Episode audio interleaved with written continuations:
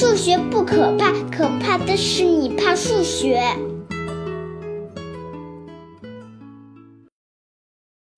大家好，我是大老李，今天跟大家聊一个常数——费根鲍姆常数。这个常数是以其发现者美国数学家米切尔·费根鲍姆命名的。费根鲍姆于不久前，二零一九年六月三十日去世，享年七十五岁。因此，本期节目也算一个小小的纪念。要理解费根鲍姆常数，我们需要从理解一个生物种群数量变动的模型开始。很久以前，科学家就很关心生物种群数量的变动模型问题，因为我们人类本身也是一个生物种群。人类未来人口数量到底是增加还是减少？如何变动？这当然是一个非常重要的问题。一八四五年，比利时数学家皮埃尔·弗朗索瓦·维吕勒提出了这样一个人口变动模型。他假设地球或者一个相对封闭的生物群落存在一个理想的人口数量。称其为可维持人口数。一旦人口超过这个数量，那么由于资源的匮乏和紧张，人口就要减少。如果人口低于这个可维持人口数，则因为资源充裕，人口就会增加。另外，人口的变化当然还与平均生育率或者说繁殖率相关。韦吕勒提出了这么一个公式：如果把当前人口数除以可维持人口数，这个比值记为 x，繁殖率记为二。则下一代的人口变化数等于二乘以 x 乘以括号里的一减 x，请在纸上写一下这个公式，便于你理解后面的节目。就是二乘以 x 乘以括号一减 x 括号。可以看出，如果当前人口超过可维持人口，那么 x 就会大于一，以上公式的取值就会小于零，也就是人口会减少。如果比值小于一，则人口会增加。以上这个模型看上去是有点道理。不过，这个模型在生物学上是否有用、有何意义，对今天节目来说是完全无关紧要的。我们只需要有这样一个模型。韦吕勒把以上的人口变动模型公式命名为 logistic map，这个名字是有点让人迷惑的。map 是映射的意思，logistic 字典里说是后勤保障的意思。那么 logistic map 难道就是后勤映射？这个名字听上去实在是太奇怪了。有道词典上给这个 logistic map 的翻译是逻辑斯蒂映射，这个翻译太糟糕了，翻译了等于没有翻译。维基百科上有一个翻译叫单分映射，这个翻译好一点，但这个翻译是从曲线形状来的，因为 x 乘以括号一减 x 是一个 x 的二次函数，二次函数在图像上一般只有一个最大或最小值，所以图像上就是一座峰，所以叫单峰映射。但这个翻译完全与英文的原文无关了，所以大佬里考证了一下 logistic map 这个名称的来历，终于发现维基百科上有注释，原来这个 logistic 其实是源自于法语中的 logistic 一词，因为维吕勒是比利时人，比利时的官方语言之一是法语，而法语中的 logistic 一词又是来源于古希腊语中的同根词，在古希腊语中这个词有居住、住宿的意思。比如英语里有 lodging 一词，就是来源于同义词源。既然与居住住宿有关，那么 logistic map 以下我就翻译成生存空间映射了。以上有点扯远，但是考证一下这个词的来源还是挺有意思的。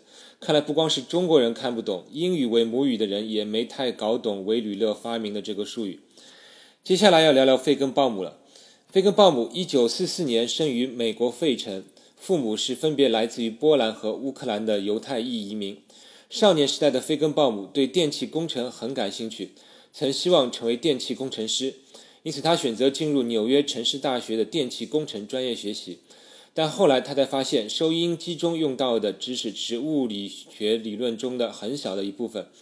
因此，他从纽约城市大学毕业之后，考入了麻省理工大学攻读物理博士学位。一九七零年，二十六岁的费根鲍姆获得了博士学位。一九七四年，他进入洛斯阿拉莫斯实验室，成为一个专职研究员。当时，他的研究领域是流体中的湍流现象。尽管完整的湍流理论至今还有待建立，但是这方面的研究使费根鲍姆接触到了混沌映射理论，这在当时还属于非常新兴的研究领域。而之前提到过的生存空间映射就是混沌映射的一种。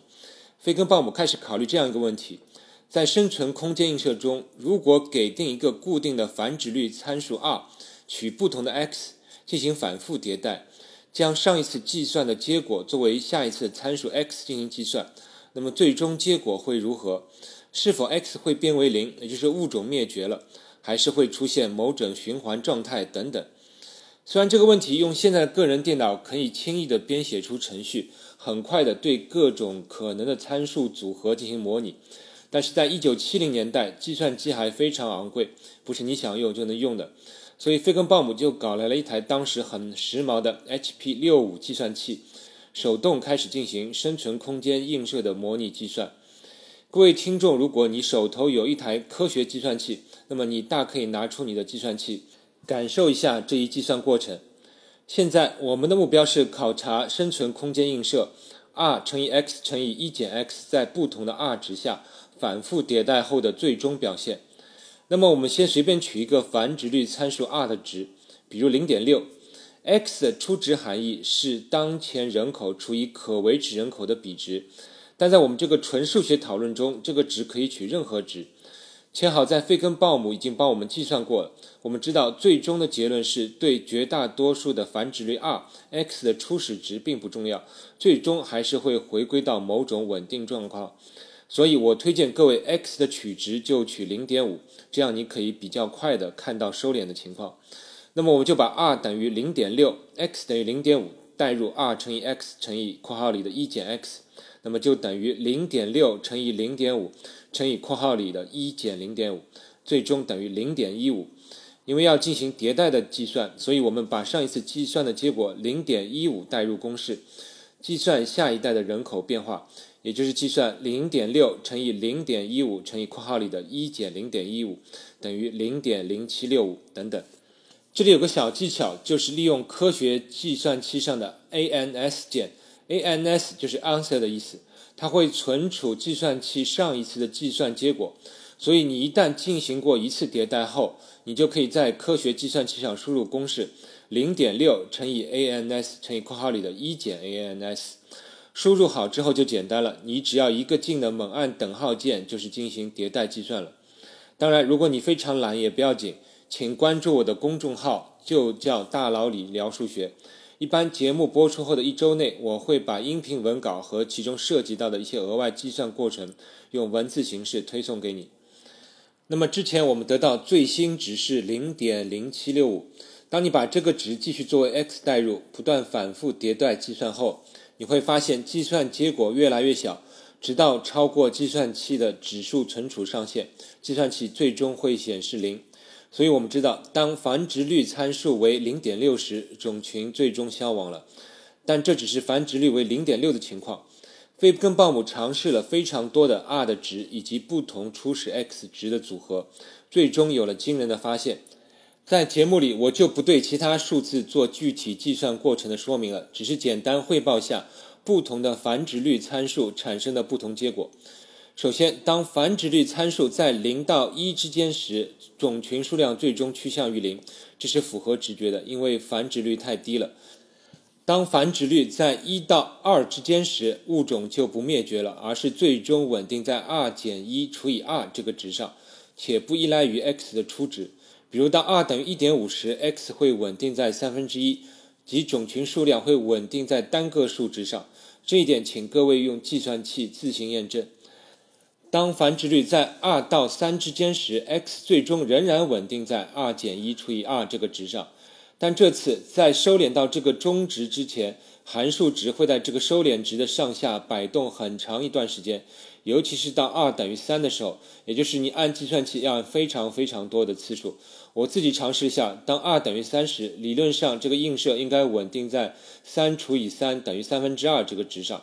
但我既用计算器迭代了上百次，按到手指都酸了，仍然没有稳定在这个数值上。虽然是越来越接近了，但是收敛非常缓慢，这很有意思。虽然 r 在一到二和二到三之间时收敛的情况是一样的，但是收敛的速度相差非常大。当繁殖率在三到约三点四四九四九之间时，几乎所有的 x 的初值都能使函数最终稳定在两个值之间的震荡状态中，也就是 a b a b 这样来回的摆动。而 a、b 的值是与繁殖率相关，但与 x 的初值无关的。当繁殖率在三点四四九四九到三点五四四零九时，最终的结果是在四个数字之间来回震荡了。而当繁殖率在三点五四四零九到三点五六六九五这样一个狭小范围内，你也许能猜到函数值会在不同的位置出现在八个、六个、三十二个数字之间等等来回开始震荡。而当 r 约等于三点五六六九五时，这个位置是一个混沌起始点。不管初值如何，都无法观察到函数最终稳定在有限的几个数字上，而且微小的初值变化可以使最终结果发生巨大的不同。当 r 大于三点五六六九五时，情况类似，几乎都是混沌的区域。但是神奇的是，还会有那么一些不怎么混沌的区域，比如在一加根号八附近。当 r 在这个值附近时，函数又会出现周期性的震荡，而且这次是在三个值之间进行震荡。一加根号八附近的这个范围现在就被称为稳定岛，因为它是在一大片混沌区域中相对安全的一个岛屿。以上大致介绍了一下在不同的繁殖率 r 值时，生存空间映射迭代后的最终表现。总结来说，就是从很有规律的收敛到一个值，到逐渐复杂。变为在两个、四个、八个、十六个值之间来回震荡等等，再到混沌，到混沌之后又能出现神奇的一小片一小片的稳定岛。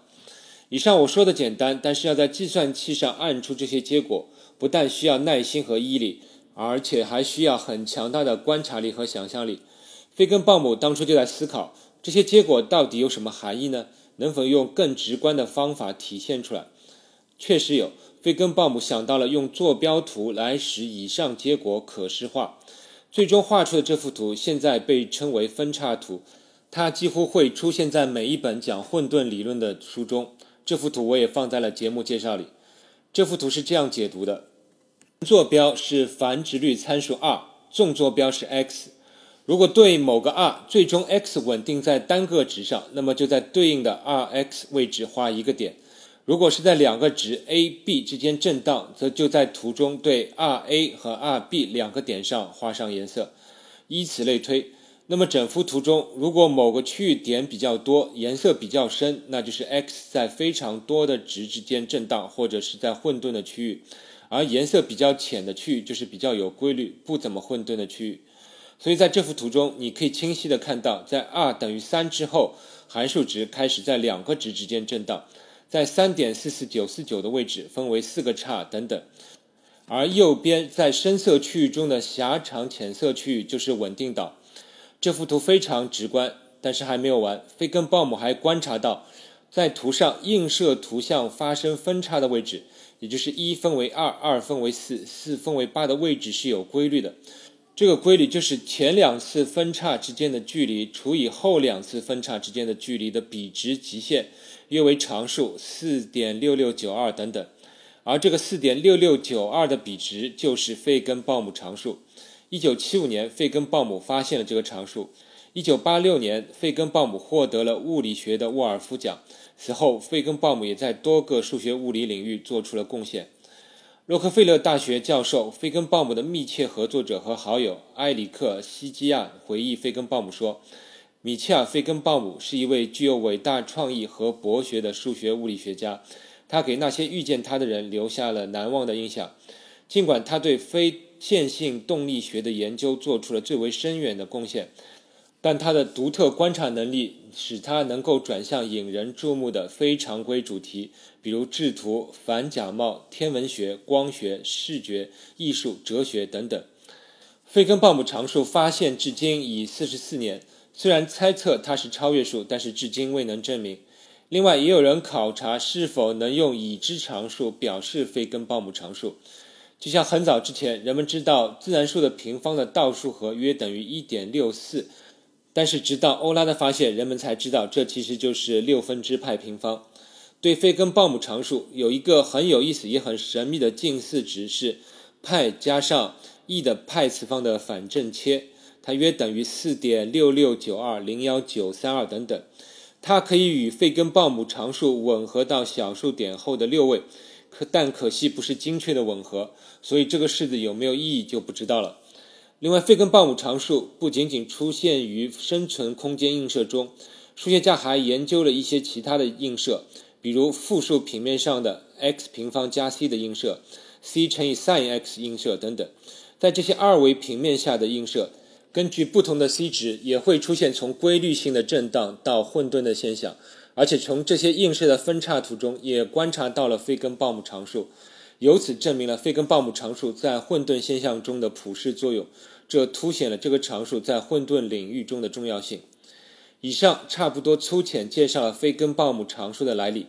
它确实是一个计算器按出来的常数。费根鲍姆曾说，正是在反复按计算器观察输出结果的过程中，给了他将结果画在坐标图上的灵感。